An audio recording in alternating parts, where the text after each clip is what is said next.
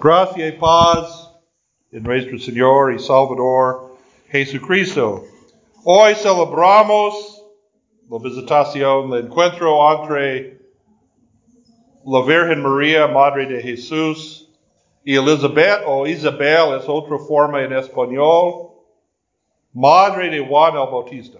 Ella, Elizabeth, fue prima de María, porque hoy celebramos la anunciación, cuando el ángel anunció el nacimiento de Jesucristo a María el 25 de marzo y la natividad de Juan el Bautista el 24 de junio. Pero ¿por qué hoy entonces esta visitación? Porque este es antes del nacimiento de Juan el Bautista.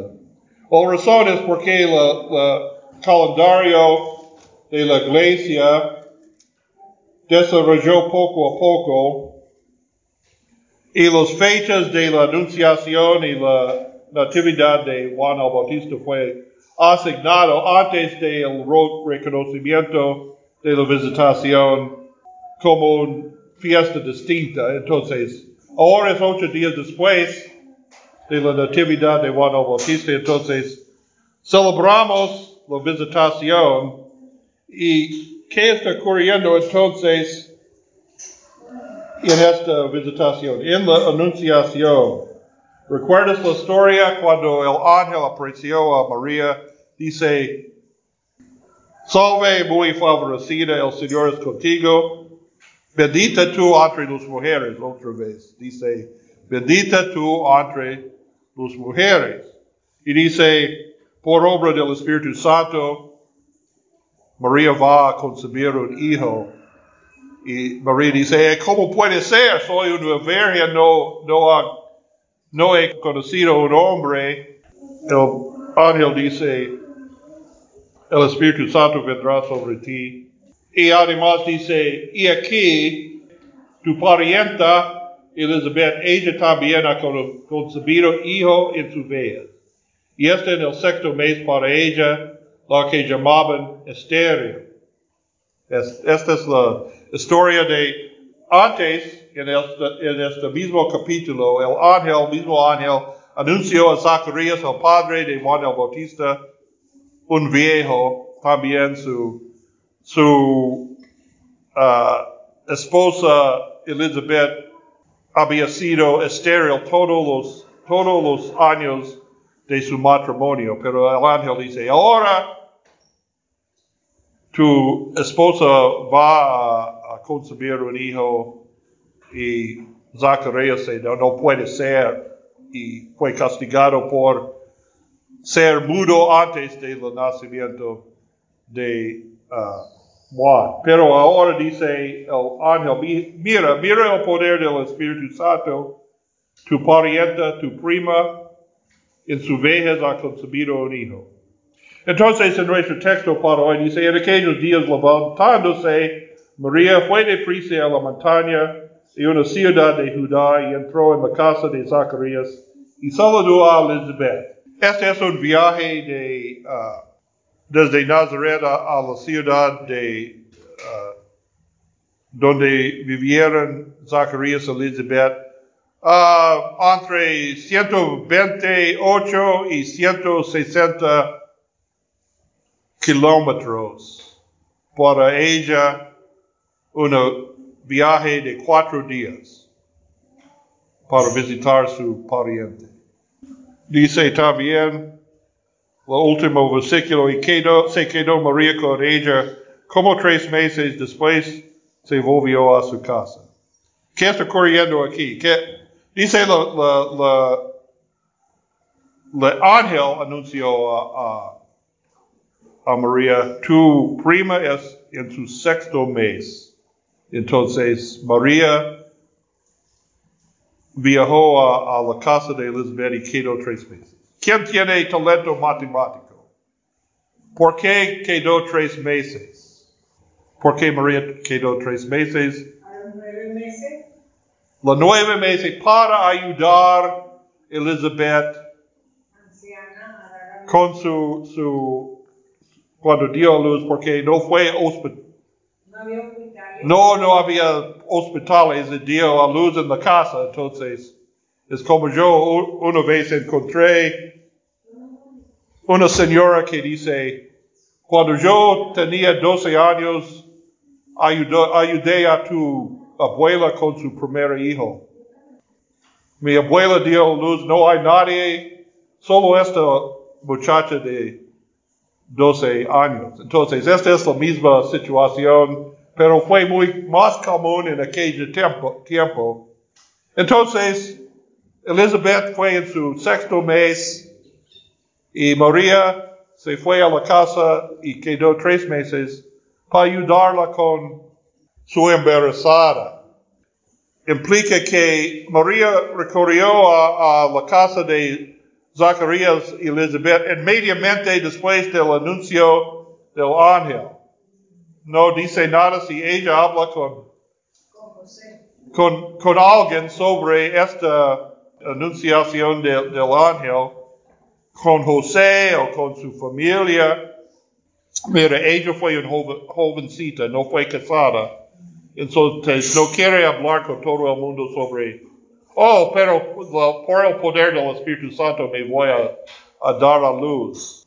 Pero, quizás, ok, en la casa de Elizabeth, el ángel anunció a Zacarías la concepción de Juan, entonces, eh, y con un milagro, Elizabeth en su vejez concebió, entonces puede ser, él puede, él va a creer esta historia de un ángel que anunció a, María su uh, embarazada por el Espíritu Santo. No dice nada si Elizabeth ha oído algo sobre esto, pero cuando María acercó la casa, saludó, saludó a su prima y en este momento, la criatura en el vientre de Elizabeth saltó, dice el texto.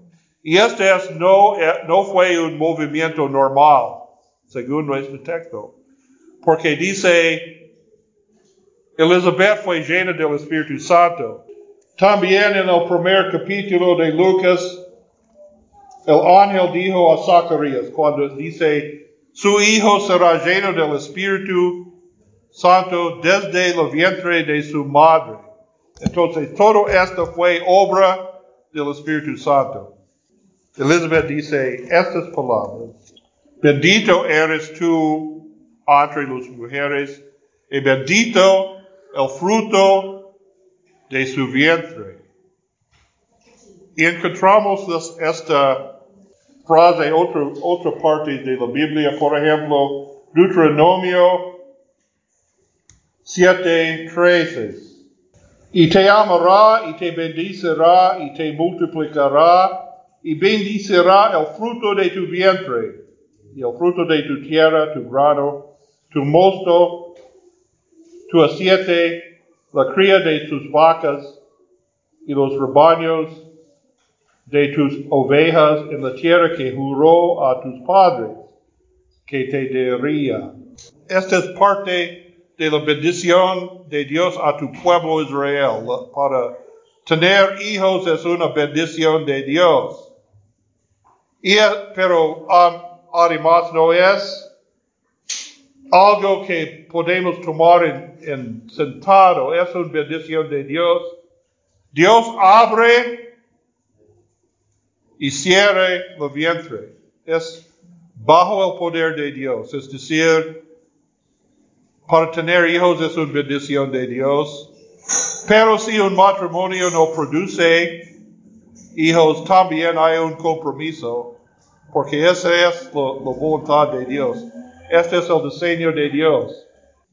Para los parejas debe orar a Dios, pedir a Dios la bendición de tus hijos, pero si no hay hijos, esta es la voluntad de Dios también. Esta no fue la actitud de todos los pueblos alrededor, o los pueblos alrededor tienen otras ideas. Entonces, en los capítulos en Levítico, capítulos 18 y 19, encontramos la condenación de algunos pecados, algunas cosas malas en, un grupo es brujería, inmoralidad sexual y el sacrificio de los niños al dios Moloch. Moloch fue un dios de los cananitas, pero no solo los cananitas, también los fenicios y los filisteos. El culto de Moloch involucró orgías, uh, magia, muchas cosas malas y el sacrificio de los niños. La idea es ellos entregaron sus niños al fuego de Moloch para obtener la fertilidad vientre de la tierra, de los uh, ganados, todas las cosas que Dios, con, que Dios bendijo a Israel. Si tú permaneces en mi palabra, pero ellos dicen para entregar, para sacrificar nuestros hijos, podemos obtener estas cosas. Esta es la fertilidad. Fertilidad. Y esto fue una, una abominación contra, contra Jehová. Obviamente es un contra el primer mandamiento, no tengan otros dioses aparte de, de mí porque no confía en Dios por esta bendición de Dios, busca sacrificar sus propios hijos. En el principio, los griegos y los romanos condenaban a los fenicios y otros para el sacrificio de, los niños a los dioses, pero ellos practicaban al matar los niños deficientes, los niños que tienen defectos. Ellos practicaban esto. Y luego el aborto y infanticida fue muy común en el imperio romano. En el tiempo de Jesús fue muy común hasta el punto el primer emperador romano, César Augusto, fue muy preocupado con la disminución de la población. ¿Por qué? Dice, como dice Lucas César Augusto mandó un censo. En verdad sabemos que César Augusto mandó un censo cada 14 años. ¿Por qué? Él fue preocupado. Él dice, él escribió, tenemos las palabras de César Augusto, él fue muy preocupado con la prevalencia del aborto y infanticida en aquel tiempo. Y él dice, por supuesto, ¿dónde vienen los soldados por el ejército de Roma si no hay niños? Pero en los ojos de Dios, no es solo por preocupación con la población, Dios tiene cada niño en, el vientre, en cada etapa de desarrollo, la vida humana tiene valor y propósito en los ojos de Dios. es decir, entonces también este es contra el quinto mandamiento, no mates, no mates. El aborto es contra el mandamiento de Dios. El Dios, la vida humana es un don de Dios. Uh, aún también en Galatas, en, el carta de Galat, Galatas de, uh, de San Pablo, capítulo 5 a 19. Y se manifiestan son los obras de la carne que son adulterio, fornicación, inmundicia, lascivia, idolatría, hechicerías, enemistades, pleitos, celos, iras, contiendos, disensiones, herejías. Mira la asociación. Hechicerías, la palabra es farmacoquía. Farmacoquía significa uso de pociones de los brujas uh, en aquel tiempo, pociones están asociados con la brujería, pero también con el aborto en aquel tiempo, porque ellos buscan a los brujas, los hechiceros para pociones Este es parte del, significado de esta, este mundo. Y Pablo dice, este es el fruto de la carne, de los deseos de la, gente que no crean, que no, en Jesucristo. Entonces, encontramos en la Biblia, en las Escrituras, la afirmación de la santidad de la vida humana en el vientre y en otras etapas de desarrollo. También en, en la época post-apostólica, los padres de la iglesia, después de los apóstoles, ellos condenaron el aborto claramente. Cipriano, Atenágoras. En la época de Agustín de Hipón, fue un debate sobre qué, cuándo y de dónde viene el alma. El niño en el vientre es consciente de sí mismo y consciente de Dios. ¿Dónde parte? No fue una justificación por el aborto. Entonces, el aborto contra el orden de creación por propósito de matar al niño en el vientre es contra el orden de creación. Es contra el primer mandamiento. Hoy en día la gente sacrifica sus niños a los ídolos de riquezas y éxito en este mundo. Y los gobiernos que permiten estas están contra la ley de Dios, contra la ley para legalizar el aborto. Pero, otro lado también, siempre hay perdón por una mujer que arrepentió de un aborto, él puede recibir el perdón de Dios. Pero claramente, cuando el nonato Juan saludó el nonato Jesús desde el vientre de su madre al vientre de la madre de María, ¿qué significa? El niño en el vientre es un ser humano, tiene algo de entendimiento.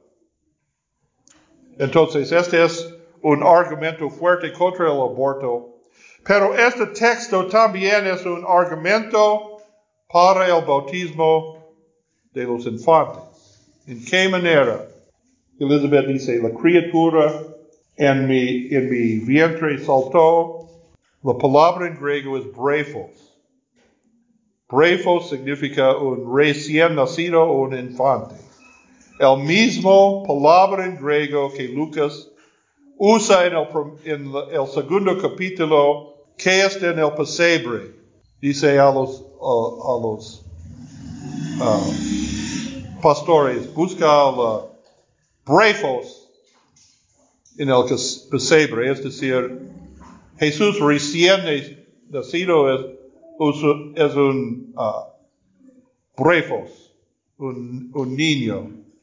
También en Lucas 18, cuando Jesús dijo a sus discípulos, deja a los niños a ven a mí. ¿Qué es la palabra?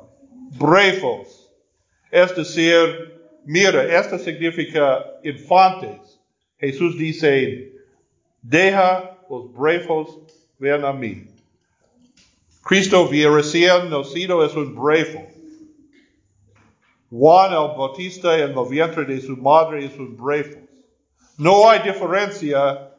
Todos son niños, son criaturas de Dios. Ok, lo pregunto entonces. Si la vida humana comienza en, en el momento fecundación, ¿por qué esperamos hasta el nacimiento para bautizar. En la primera vez el Señor mandó el sacramento en una manera. Administramos los sacramentos según el mandamiento del Señor, según las palabras del Señor y la manera en que el Señor instituyó los sacramentos.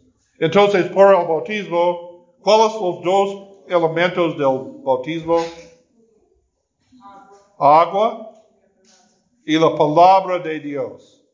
Y también una acción para aplicar la agua con la palabra de Dios.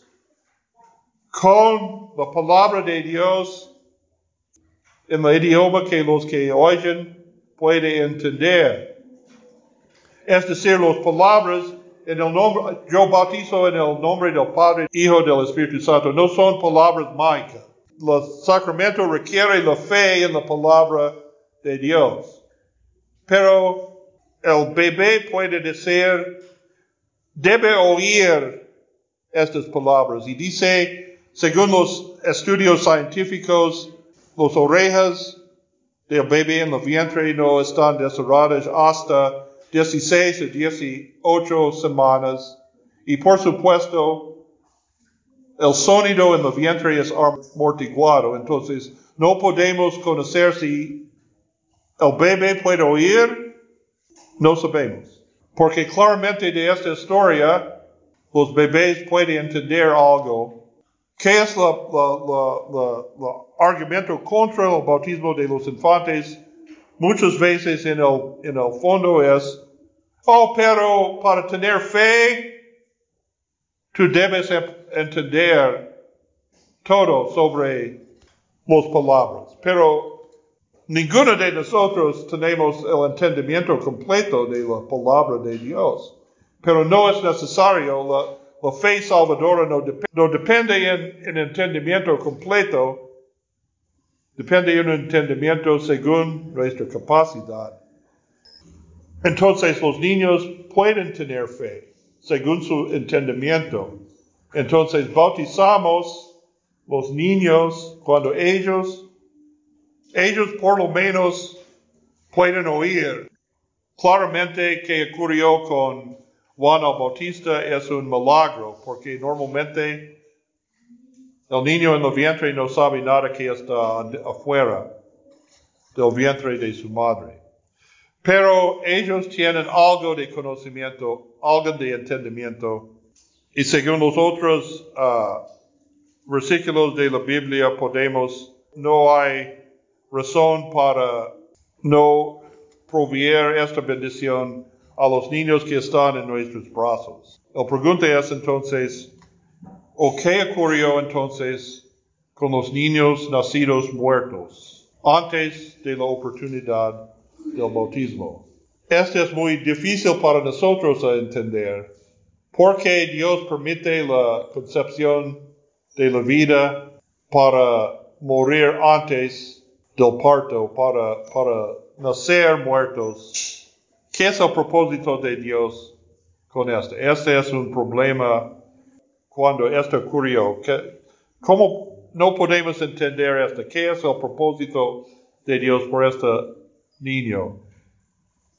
Y cómo Dios trata con este niño entonces según su salvación. Sabemos que los niños necesitan el bautismo porque dice en Salmo 51, fue concebido en pecado en el vientre, desde el vientre de mi madre.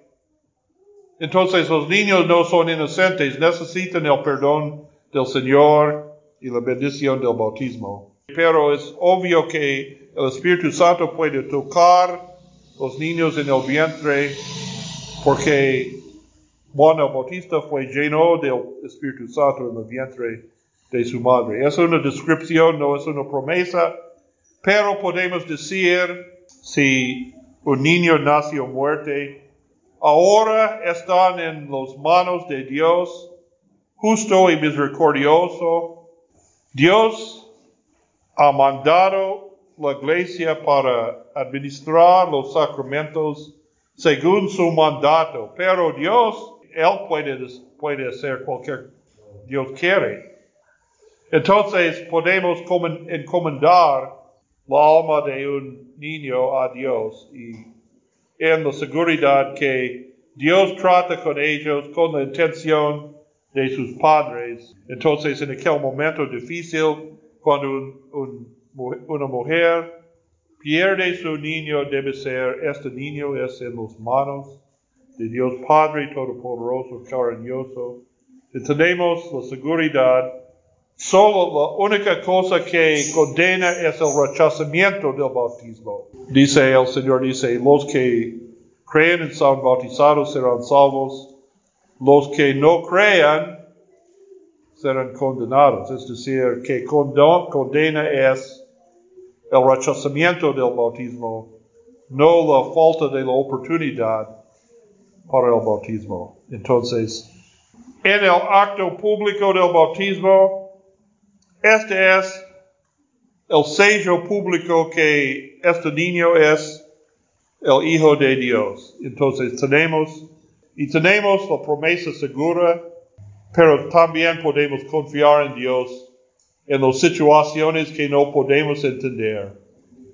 Podemos confiar en Dios tiene poder, Dios es todopoderoso, Dios es misericordioso. Entonces tenemos esta seguridad, esta esperanza y paz que sobrepasa todo entendimiento. Amén.